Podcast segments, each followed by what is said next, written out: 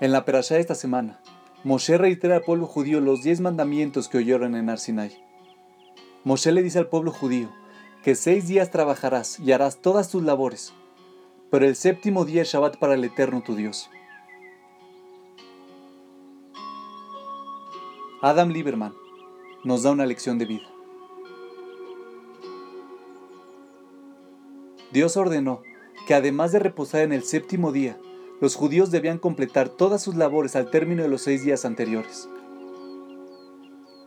Descansar en el séptimo día es un concepto que ciertamente podemos entender, pero no existe ninguna persona entre nosotros que sienta que realmente terminó con todo su trabajo cada viernes por la tarde.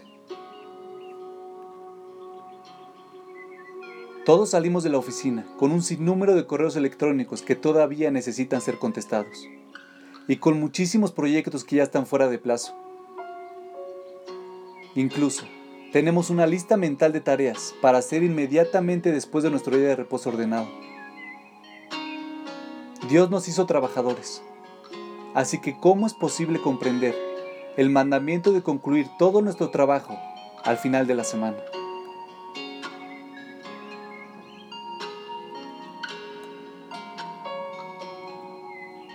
La respuesta, si tú lo permites, puede ser uno de los conceptos más liberadores que has experimentado en tu vida. Cuando Dios nos ordena concluir todo nuestro trabajo, tenemos que entender a qué tipo de trabajo Dios se refiere. Nuestro trabajo es nuestro esfuerzo, que es lo único que podemos controlar. Y Dios, y solo Dios, es el que controla el resultado de nuestro esfuerzo. Así que cuando Dios nos ordena concluir todo nuestro trabajo, Él se refiere a hacer todo nuestro esfuerzo. Y ese es el poderoso mensaje que cambia vidas. Por un lado, la cantidad de cosas que tenemos que hacer nunca termina. Pero eso no importa, porque lo único que Dios exige de nosotros es el esfuerzo que ponemos en estas tareas.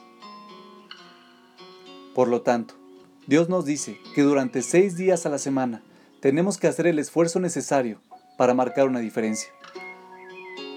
Después de eso, nuestro trabajo ha terminado. En el séptimo día, Dios quiere que tomemos un respiro y quiere que dejemos de poner esfuerzo.